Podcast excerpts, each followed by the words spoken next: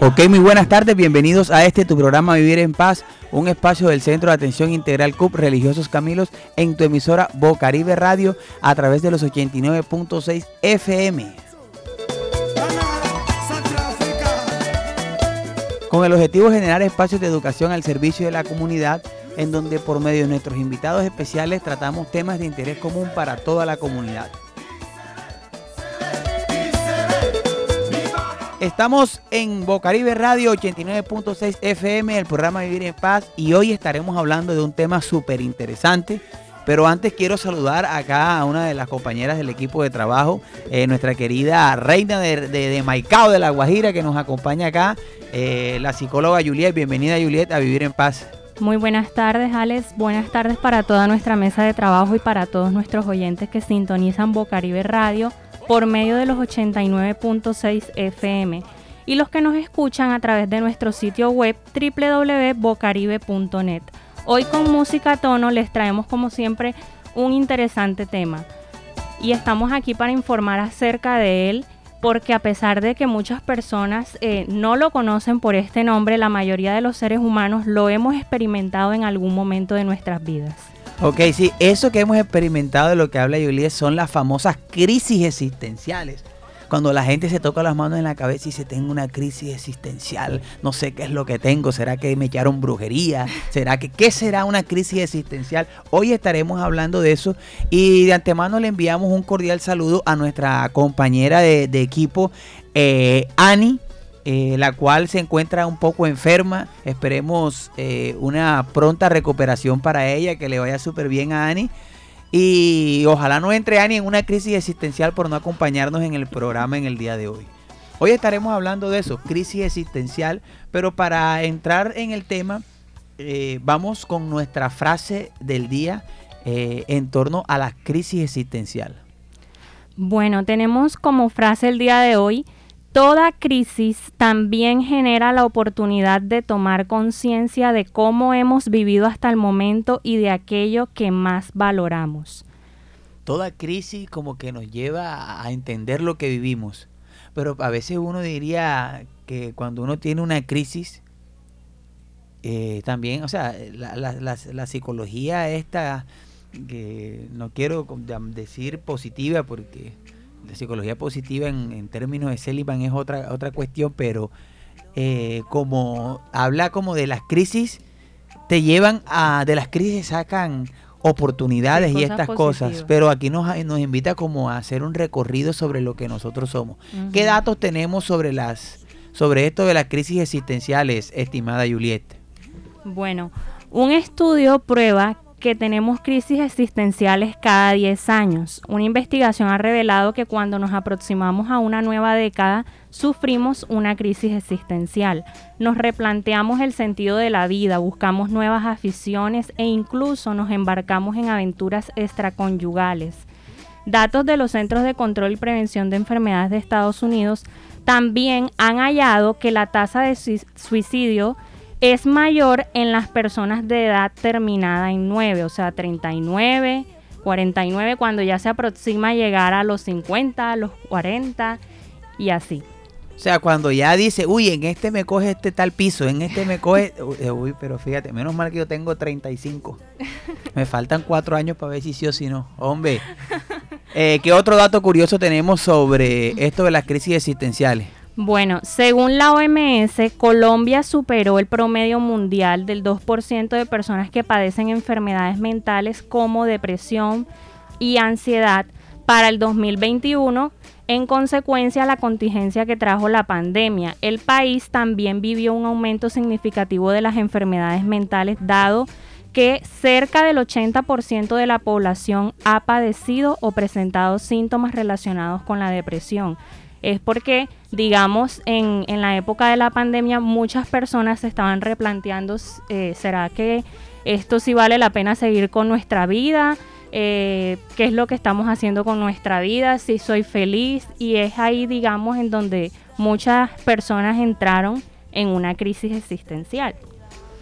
La pandemia generó de todo. Sí. Pero yo lo que creo que sí más generó la pandemia fue mucha ansiedad Entonces, hoy lo que vamos a tener acá es un experto que nos va a aclarar el concepto de crisis existencial porque, eh, según lo que me comentaba cuando estábamos de camino acá, era que en muchas ocasiones las personas confunden eh, cualquier cosa con eh, una crisis existencial. Entonces, vamos con una canción y enseguida regresamos con nuestro invitado que está que se habla, que nos tiene una cantidad de información y que nos va a sorprender muchísimo. Así que vamos con musiquita y ya regresamos aquí enseguida en Vivir en Paz.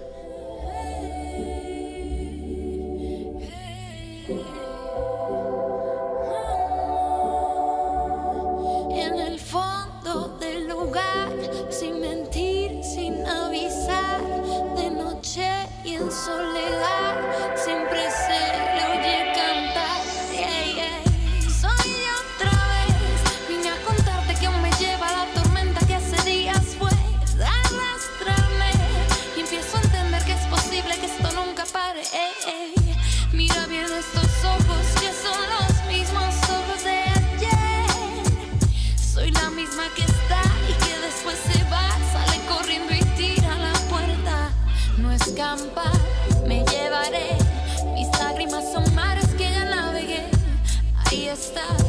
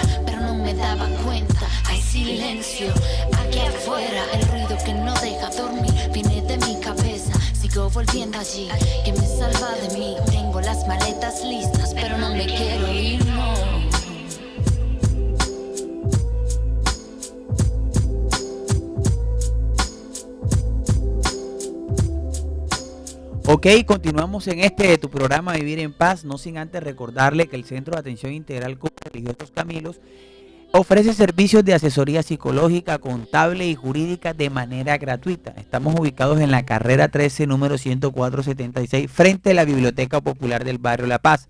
Les recordamos que pueden acercarse, apartar su cita y no eso no es como en otros lugares que no la cita es para tres meses, para cuatro meses, no, más tardar en una semana ya usted tiene la fecha, eh, más tardar en una semana es lo que le damos a nosotros la fecha para que usted pueda asistir a su asesoría jurídica, eh, eh, psicológica o incluso contable. Bueno, estamos acá. ya con nuestro invitado para hablar del tema de crisis existencial. nos acompaña eh, un gran eh, colega, compañero de la Universidad de la Costa, y es el, eh, nuestro querido profesor Víctor Rivera, que tiene una maestría en profundización en psicología clínica existencial. además, tiene una especialización en el diseño de proyectos de turismo, una especialización en educación y gestión ambiental. Y sobre todo tiene 11 años ya de experiencia como docente en diferentes universidades a nivel nacional. Eh, y obviamente trabajando los diferentes temas a nivel de salud mental y educación ambiental. Eh, profesor Víctor actualmente es profesor de la Universidad de la Costa. Tenemos el honor de, que hace parte del, Departamento de Ciencias Sociales y hoy nos acompaña acá. Bienvenido, profe, aquí a Vivir en Paz. Hola, Alex. Muchas gracias por la invitación y bueno, gracias por la oportunidad también de estar aquí y compartir. Y a todos, buenas tardes. Ok, este, bueno, estimado, eh, háblanos de ti, ¿quién es Víctor? ¿A qué te dedicas? ¿Dónde estás metido? ¿En qué onda? No empieces por ahí porque esas son las vainas que generan crisis en las personas, Alex. Eh, bueno, en resumen, yo soy en estos momentos docente de psicología de la Universidad de la Costa, también trabajo en la Universidad Reformada. Eh, ya, pues tú dijiste un montón de cosas. Yo me he dedicado a trabajar con distintos temas, siempre como desde una perspectiva humana y desde la psicología. Y pues por cosas de la vida, más por crisis existenciales que por otra cosa, terminé metido en el tema de la clínica existencial y entender las crisis existenciales y vitales de las personas y escucharlos durante un tiempo en, bueno, varios años que estuve como terapeuta. Ya dejé la consulta y estoy dedicado enteramente a la educación. Ok, entonces estamos acá con un educador, pero que ha tenido mucha experiencia en el área clínica. Vamos directo al grano, Víctor. ¿Qué es una crisis existencial para empezar por ahí? Bueno, antes de empezar a decir que es una crisis existencial, me parece bastante útil decir lo que no es una crisis existencial. En este momento tienes una meta, no la logras alcanzar porque tú la pusiste en tu vision board a principio de año y tú lo declarabas todos los días, ¿cierto, Alex? Lo voy a alcanzar y no lo alcanzaste. Mucha gente dice, ah, que tengo una crisis existencial porque no lo alcancé. Parece que fuera una crisis existencial, pero no lo es. De pronto tu novia te dejó y dices que estás en una crisis existencial, pero de pronto tampoco lo es. El asunto de las crisis existenciales es que cualquier cosa te la puede generar, pero no todas las crisis que tengas, aunque toquen tu existencia, es una crisis existencial. Hay que empezar a entender como varias cosas. Nosotros somos seres vivos y caminamos en un mundo, ¿cierto? Y andamos en la vida. Pero como decía un filósofo que se llama Karl Jaspers, la vida es más grande que uno, compadre. Y la vida puede coger a la persona más grande del mundo y ponerla de rodillas a llorar como un niño. Entonces podemos entender que la vida es como un gran juego. Un gran juego entre, en el que estamos todo el tiempo interactuando entre personas, con la sociedad, con la economía, con el COVID, con los medios de comunicación, con la política, con la guerra del otro lado del mundo. estamos todo el tiempo interactuando con cosas. Y en, ese, eh, en esa interacción constante de la vida, tú encuentras vainas chéveres, ¿no? Estás caminando en la calle, todo aburrido y tal, te encuentras al amor de tu vida y tal.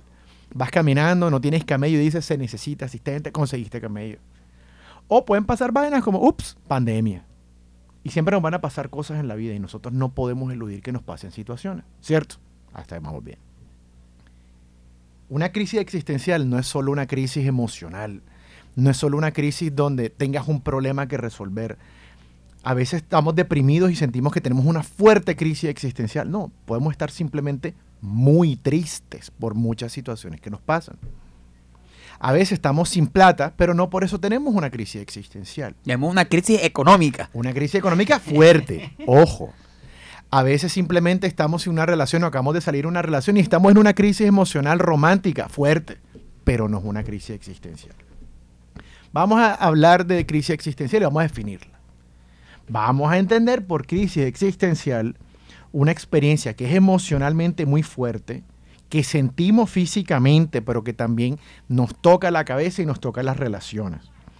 Y que además en esos momentos cuando tenemos esas crisis sentimos como que nos mueven el piso y nos quedamos en el aire. Y sentimos que además estamos en el aire y cayendo. Además, a veces sentimos que estamos como a oscuras en la vida, nos apagan la luz y decimos, ¿y ahora qué? ¿Para dónde vamos? Y se nos pierde encima la brújula y no sabemos para dónde coger. Y este tipo de situaciones, las diversas personas pues la experimentamos de diferentes maneras, pero realmente nos puede llevar a sentirnos despojados, desubicados, vacíos, inclusive con ese vacío en el estómago que, y esta sensación de no sé qué, no sé dónde, pero que tengo. Una, una tusa a veces no podría ser una crisis existencial. Sí, no, porque la tusa te puede llevar a una crisis existencial, pero no todas las tusas te llevan a una crisis existencial estar mal de plata te puede generar una crisis existencial, pero no, pero no necesariamente es lo que pasa. ¿Qué es lo que pasa? La crisis existencial se llama existencial porque te lleva a dudar, o a mejor dicho, a cuestionarte todo lo que eres tú, o que tú dices que eres tú, y lo que haces. Y más profundamente, el sentido de las vainas. Porque el asunto es que las crisis también comienzan en silencio.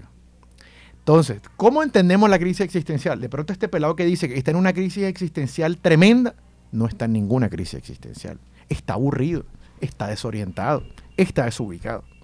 Pero de pronto tú te levantas todos los días con ánimo, vas a tu trabajo, Y un día dice, hey, ven acá, pero, joda, llevo un poco de tiempo en lo mismo, en lo mismo, y ya como que la vida es la misma vaina, me siento monótono, como, como que le falta algo a la vida y una desazón y lo mismo, y eso empieza a crecer, y eso empieza a crecer, y eso empieza a crecer, ¿sí o no? Eso lo llamamos existencialmente un estado de abatimiento, así lo llama el profesor Jackie Martínez, un profesor mexicano muy importante. Y entonces te sientes como inmóvil, como estancado, como que nada te genera nada, todo es lo mismo, y una sensación de monotonía, como, meh, como que todo es simplón. Y eso nos lleva a dos situaciones que también podemos sentirlas. Algunos lo llaman, eh, dame un momentico. Oh. Bueno, ya me dijeron que no podía, pero vamos a ponerla llamada así. Imagínate estar un domingo, se te caen los datos, se va el wifi, no pagaste Netflix, no hay conexión, no hay luz, hay calor. Ese día se te da por leer algo y tú ni libro tienes en la casa, todos los vecinos están de viaje menos tú. Y ese día como que te entra un no sé qué, no sé dónde, y empiezas a revolotear por la casa. Sales a la terraza, pero no, no quiero estar en la terraza. Vas al patio y no, tampoco quiero estar en el patio. Y entonces lo que termina pasando es que estás en un lado y estás en el otro y cuando vas a ver has entrado a la cocina 70 veces, has abierto la nevera buscando algo y no sabes qué es. Eso sería una pequeña crisis existencial.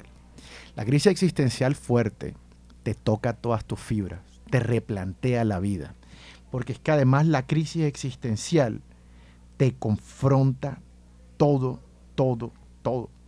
Tú la sientes cuando estas diversas situaciones, que pueden ser perder el trabajo, la pandemia. Hay, hay, hay cosas que, por ejemplo, yo tengo 35 años y casi la mayoría de los amigos que yo tengo están como en la misma edad. Los amigos que nos criamos, digamos, del pueblo, todos somos los mismos, tal. Y a veces como que eh, a veces nos llamamos, hey, ¿qué? No, marica, me siento barro y tal, porque oh, yo siento que yo esperaba más de mi vida a esta altura, no sé qué, y siento que esto, o sea, entonces nosotros decimos, estás en la crisis de los 30, que dice que este, las personas pasan una crisis a los 30. Hay una crisis de acuerdo a las edades que nosotros vamos teniendo. Bueno, vamos a hacer varias claridades. Aparte de que hay una crisis en la adolescencia, no sabemos si esa crisis es existencial también. Resulta que todas esas crisis pueden ser existenciales y de hecho lo son. Porque es que cuando pasas la adolescencia, tú tienes, a ver, cuando, cuando estás en una crisis existencial, además de sentir todo eso que te sentías, hay una vaina que pasa y es que todo lo que a ti te daba orientación en la vida se te cae. Tus creencias, tus planes, y entonces resulta que tú creías que lo importante de tu vida era camellar, conseguir plata y tal, y camellaste. Y adivina qué, conseguiste plata. Y además compraste la casa. El carro. el carro, no joda, la pinta las gafas te mandaste a hacer la nariz, el implante de pelo, lo que tú quisieras. Y llega el domingo y ¿cómo te sientes? Vacío. Y entonces dices, joda, toda esta vaina, ¿y para qué?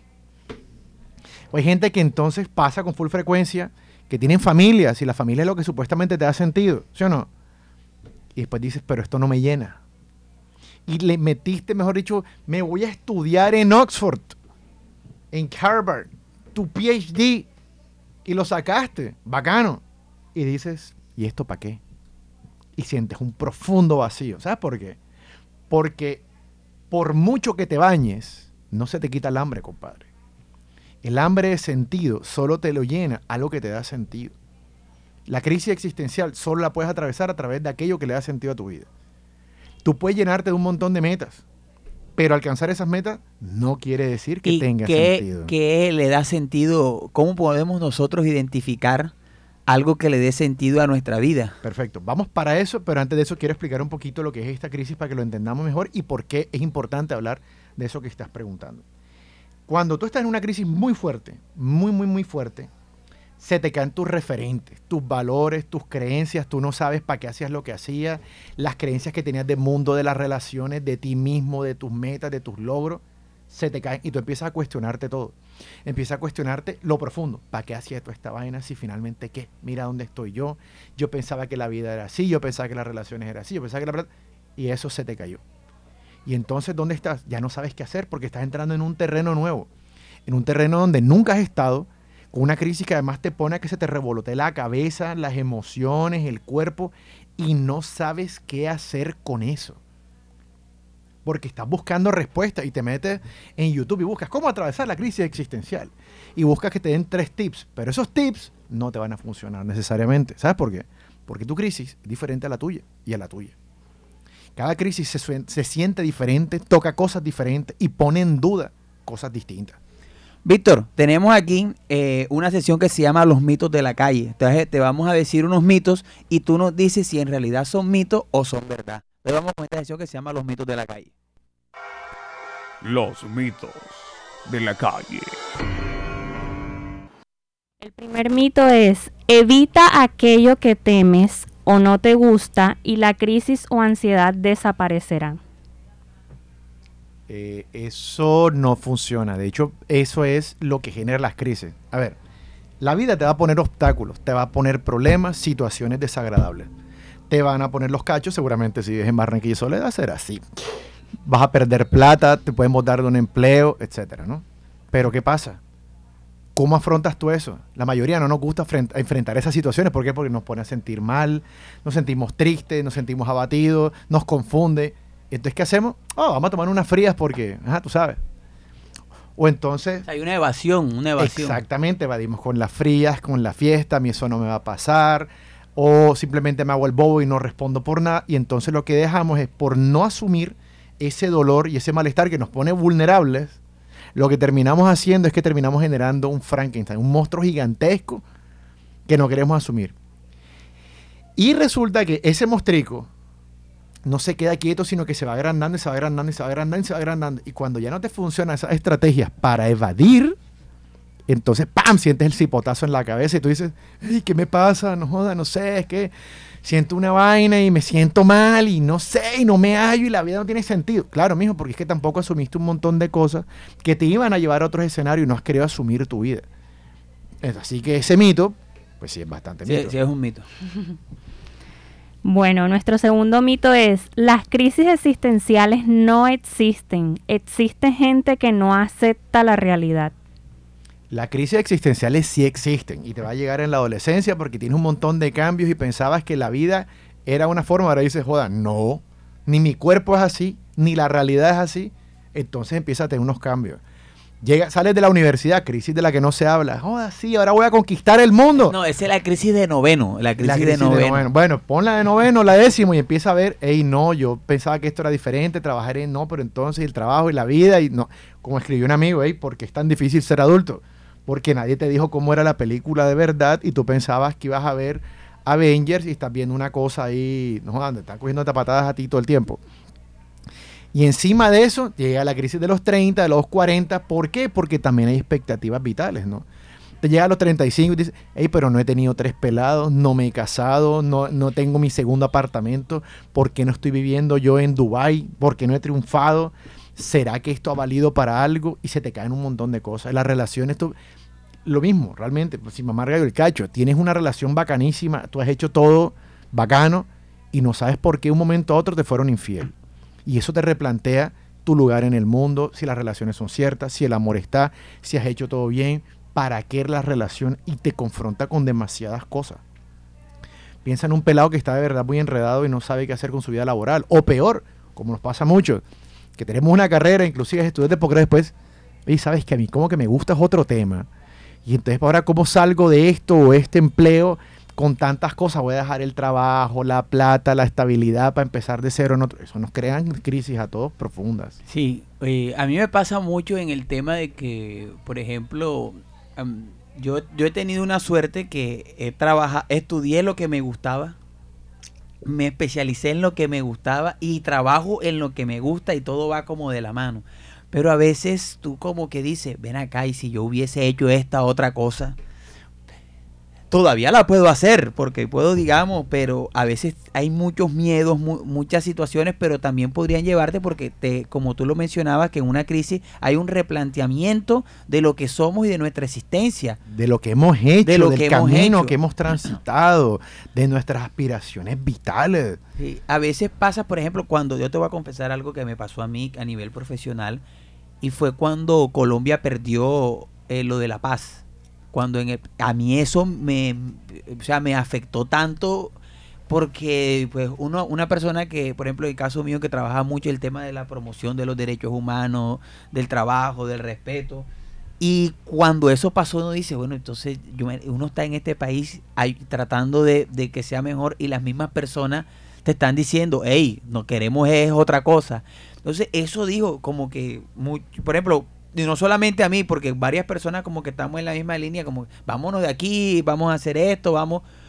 Bueno, pues, pero uno como que dice, bueno, vamos a cogerla suave, pero en realidad son situaciones que, fíjate, son ajenas a- al ser, Mm, eh, que digamos no dependen directamente de, de- de ti, pero que de cierta manera pueden influir. Y te estaba hablando de, un aspecto netamente que puede ser visto como algo laboral, pero que afecta tus principios y tus valores eh, de vida. Es que hay un mito, un mito de la psicología antigua. Y es que la psicología para muchos es lo que pasa dentro de ti. Pero es que, mi viejo men, tú no has existido nunca en el vacío. Tú siempre has estado en una ciudad con unas dinámicas, con una cultura, bajo un esquema económico, bajo unas líneas productivas. El ser no está dentro tuyo. El ser está en relaciones con todo el mundo, con los demás, con la política, con todo.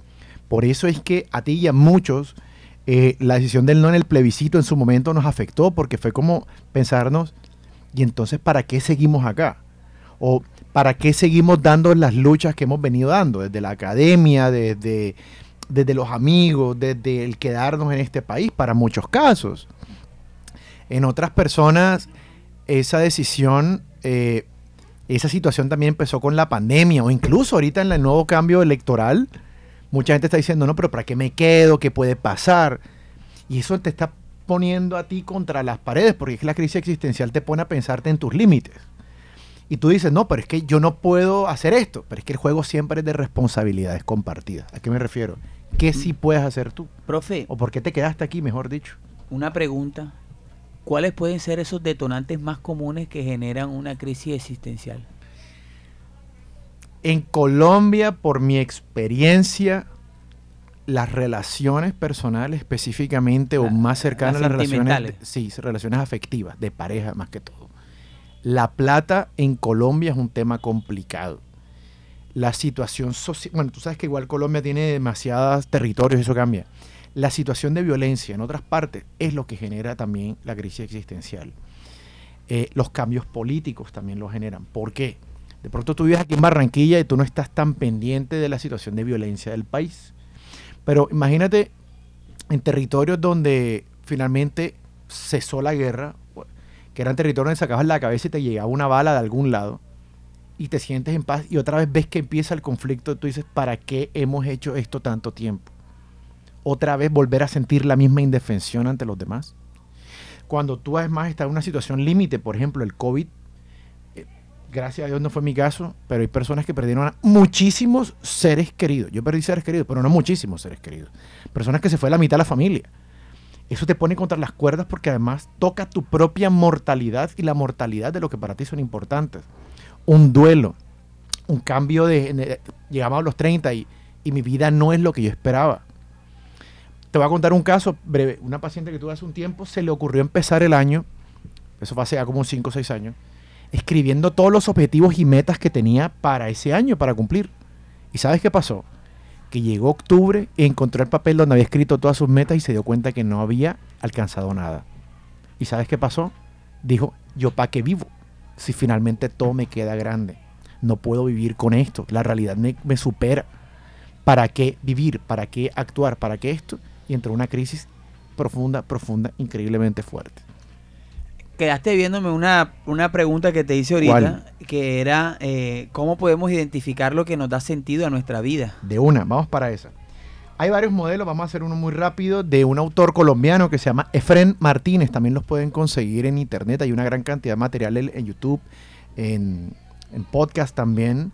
Y encuentran gran cantidad de material de él, incluso libros de difusión también muy buenos en éxito. Y tus almacenes los encuentran. Bueno, varias cosas. Tú tienes que entender primero qué es lo que para ti es valioso. Hay una, hay una frase de Steve Jobs que es muy bacana y es que los puntos se unen mirando hacia atrás y se unen es al final. Para un momento y mira cuál ha sido los caminos que has transitado en tu vida para que reconozcas qué ha sido lo valioso con lo que tú te has conectado. Y resulta que tú puedes hacer eso encontrando cuáles son las personas que han sido valiosas en tu vida y que, y que aún ahora siguen siendo valiosas. ¿Cuáles son esas acciones, esas cosas que tú disfrutas hacer que te conectan profundamente? Desde me encanta trabajar en esto, hasta me gusta pintar, me gusta bailar, me gusta hablar con la gente, me gusta ayudar a los demás, etcétera. Me encanta sentarme a ver películas en Netflix. Perfecto. Todo lo que a ti te emociona te conecta y que es importante para ti. Situaciones que has atravesado, buenas o malas, pila. Hay situaciones terribles que después de un tiempo se vuelven en el hecho que te configuraron como la persona que eres hoy. Hey, un día mi familia perdió toda la plata y me tocó empezar a mí a salir a vender de todo y ahorita ese hecho a mí me hizo la gran persona que soy hoy. Aunque fue muy doloroso en su momento, en este momento lo atesoras como algo que te cambió. Situaciones importantes, nacimientos, bautizos, logros tuyos, logros personales grandes. Eso es importante. Objetos, objetos valiosos. Hey, tú has trabajado por, por tu casa. Imagínate una señora, madre de cabeza de hogar, que ha luchado un montón por su, por su casa. Va a decir que su casa no es valiosa. Reconocer el valor de todo lo que ha invertido en eso. No me refiero a plata. Tiempo, esfuerzo, sudor. Eso es importante. Cuando tú empiezas a hacer un recuento de todo eso, y por un ejercicio muy simple que se puede hacer es eh, anotar eso. Haz- Hazte una lista. Todas las personas valiosas e importantes en mi vida y por qué. Todas las situaciones que han sido importantísimas para mi vida, para lo que soy hoy y por qué. Objetos, situaciones, circunstancias. Y también ver cuáles son tus virtudes. Resulta que todo el mundo tiene virtudes. Ey, a mí me encanta pensar colectivistamente. Para mí es importante ayudar siempre a los demás todo lo que pueda. Para mí la construcción colectiva debe primar sobre, sobre mi propia individualidad. Para otras personas es simplemente el cumplimiento, otros es la puntualidad, otros son personas, mejor yo le puedes poner la plata que tú quieras al frente y no se dejan transar por nada. Tú reconocer eso y anotarlo se te vuelve como una cometa que te saque del lugar, del hueco donde estás. Pero también se te vuelve eso que te ancla a la realidad. Y dices, hey, ¿sabes qué? Listo, se me cayó el negocio. Listo, me dejaron una relación. Listo, lo que sea. Pero mira todo lo que es importante para mí y que me conecta. ¿Por qué? Porque si no tienes piso a veces, es como si te tiraran a una matica muy pequeña, un montón de agua. Tanta agua saca la planta y pierdes como la raíz. Y eso nos suele pasar en las crisis existenciales. Eso es una forma de hacerlo. No sé si tengo tiempo para darte un par de tipsitos ahí. Claro, importantes. vamos a dejarlo, los tipsitos vamos a dejarlo para el final, porque Dale. vamos a escuchar qué dice la gente respecto a lo que ellos consideran que es una crisis existencial. No seamos con lo que dice la gente en la calle.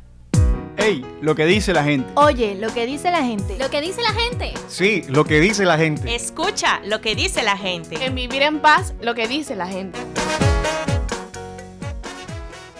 Bueno, para mí una crisis existencial es como eh, una persona que no es capaz de salir adelante o, o es mente débil eh, para salir adelante. O sea, eh, o sea, hasta ahí tengo la mente cerrada, pero, o sea, todo el que quiere salir adelante eh, pone de su parte no me menester de, de pensar esas cosas malas. De pronto hay personas que, que hacen eh, cosas malas porque se sienten muy, muy, muy, muy presionadas, por decir. Se sienten muy presionadas y, y de pronto no se les da el momento para hacer lo que ellos quieren. Pero no, yo, gracias a Dios, yo, bueno, ya yo no, yo estuve pasando por esa crisis y, y la verdad es bastante complicado porque a veces uno no sabe lo que, lo que, lo que quiere ni, ni nada. O sea, uno piensa que la vida es, es de vivirla solamente, no, no, la vida es de, de comprendernos, nosotros mismos comprendernos eh, y ser responsable en las cosas que uno va a hacer.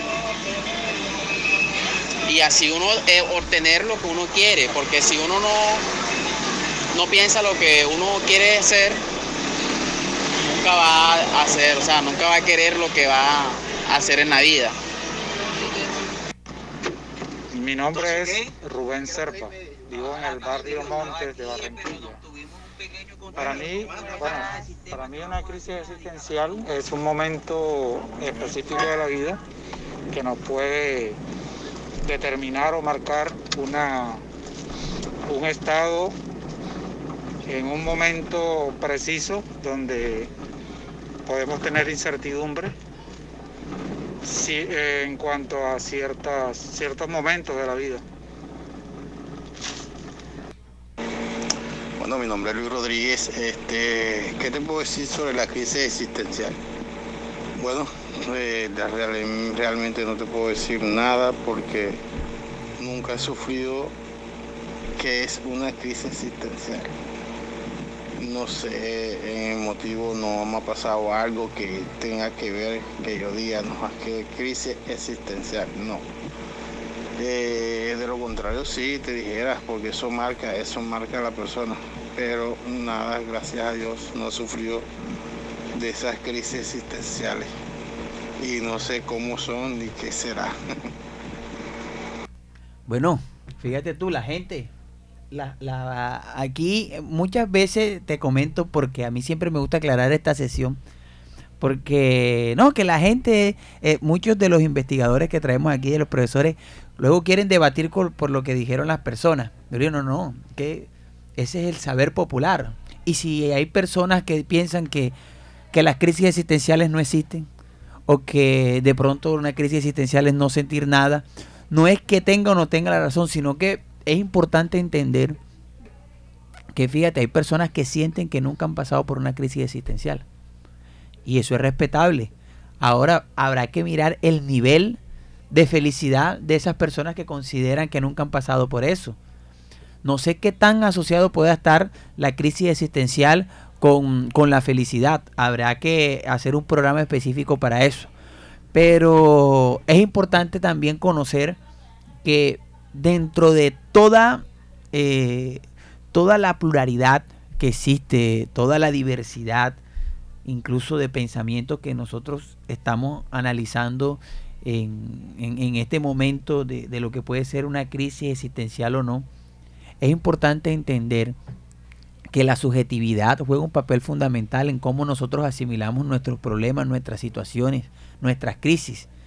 Y también como al inicio se hablaba de, en la frase, la importancia de entender y comprender que una crisis me puede ayudar a mí a salir adelante, pero también una crisis me puede enterrar y no me puede, o sea, puede hacer que mi vida sea una miseria por completo, porque comprender que la vida no es el jardín de Winnie Pooh donde todo es felicidad, todo es armonía y que hay personas que les va a ir mal y que les va mal que no consiguen empleo. No, y que todo va a cambiar, una visión muy religiosa de las cosas, pero que si no pones de tu parte no, no hace. Pero a veces las condiciones sociales en las que te encuentras no te permiten a ti poder colocar de tu parte. O sea, hay una estructura social que te deja enterrado donde deberías estar. Entonces, como también un punto aquí de reflexión, un poco de vista un poco más social, pero, profe, ¿Qué tips tenemos nosotros como para evitar esta crisis existencial o para salir de las crisis? O ¿Qué sería ahí? Que dijo que me tenía unos tips. que ya se nos está acabando el programa. Primero, los que prácticamente se nos acabó. bueno, bueno. Lo primero es lo que te decía. Reconocer lo importante te va a ayudar como a navegar la crisis. Pero pilas con esto. Olvídate que vas a evitarla. La crisis te va a llegar. Punto. Eso es ineludible y es inevitable porque es parte de la realidad humana nosotros tratamos de que no nos pase, nos va a pasar. Y de la crisis van a surgir nuevos recursos. Pero pilas, cositas para tener en cuenta ahí eh, que van a ser importantes en esto. Lo primero, tienes que poner la atención a qué es lo que te está pasando. Y poner la atención es qué estás sintiendo tú, pero también cuáles son las situaciones que te lo generaron y las condiciones. Lo que tú dices es muy cierto, Alex. Es que esto es muy fácil decir, mira, sé feliz cuando tú no sabes si la otra persona va a poder comer ese día o no, porque tú lo dices bonito desde tu mansión, yo no sé, alguna cosa de esta, y puro Instagramer vende humo con eso. Hay que entender la situación. primero, saber qué estás sintiendo, qué estás pensando, cuál es tu malestar, qué te lo genera y las condiciones. Hablarlo. ¿Por qué hablarlo? No es que el otro sepa más que tú, es que simplemente uno no sale de su propia cabeza y suele pensar las cosas de la misma manera y tú necesitas otra voz que te diga, oye, y tú no te has puesto a pensar que tal vez, sí, eso es cierto, pero no te has puesto a pensar que tal vez esto podría funcionarte. Tú dices, Ve, no lo había pensado. Yo también te puede dar algunos aportes o escucharte o invitarte a reflexionar de otras maneras. Primero. Dos, entender que a veces no entendemos el sentido de las cosas y no tenemos que entenderlo de entrada. Hay cosas que toman tiempo en entender varios años. Tercero, hey, lo que tú dices es cierto. Hay personas que sienten una profunda crisis tan fuerte que eso es como si les amparas un yunque encima y lo entierras, en, eh, queda enterrado y de ahí no sale. Hay que entender que necesita una persona para tramitar una crisis. De pronto necesitas orientación psicológica, de pronto necesitas cosas tan sencillas como alimentarte mejor, pueda que sea importante o educarte o encontrar otras opciones sociales. Esto es muy importante para tramitarlo. Tienes que saber además qué puedes hacer y qué no puedes hacer. Pero es que yo quiero, una vaina muy colombiana, pero es que yo quiero que mi pareja, mi pareja vuelva. Necesito amarrarlo, amarrarla. Ey, te dijeron que no. Acepta lo que puedes hacer, métele la caña a eso, mira qué otras opciones creativas puedes utilizar para resolver problemas o para ver la vida de otra manera. Y de nuevo, pide ayuda si lo necesitas. Ok, bueno, fíjense, eso fue eh, los consejos, los tips que nos daba acá el profesor Víctor. Oiga, profe, muchas gracias por habernos acompañado en el día de hoy aquí en Vivir en Paz. Gracias a ustedes por la invitación. Oiga, le, abrimos los micrófonos ahí para que mande saludos a quien quiera. yo no sé quién me está escuchando, pero es bacano. fanaticada y tal. Ahora, ok. Bueno, mi gente, este, esto fue una misión más de Vivir en Paz. Nos vemos el próximo jueves eh, 3 de la tarde en Puntico estaremos acá. Y ya saben, ojo, escuchen bien. Recuerden que el centro de atención brinda asesorías psicológicas de manera gratuita, jurídica también de manera gratuita. Carrera 13, número 10476, frente de la biblioteca. Ya saben, nos vemos el próximo jueves en una emisión más de este tu programa Vivir en Paz.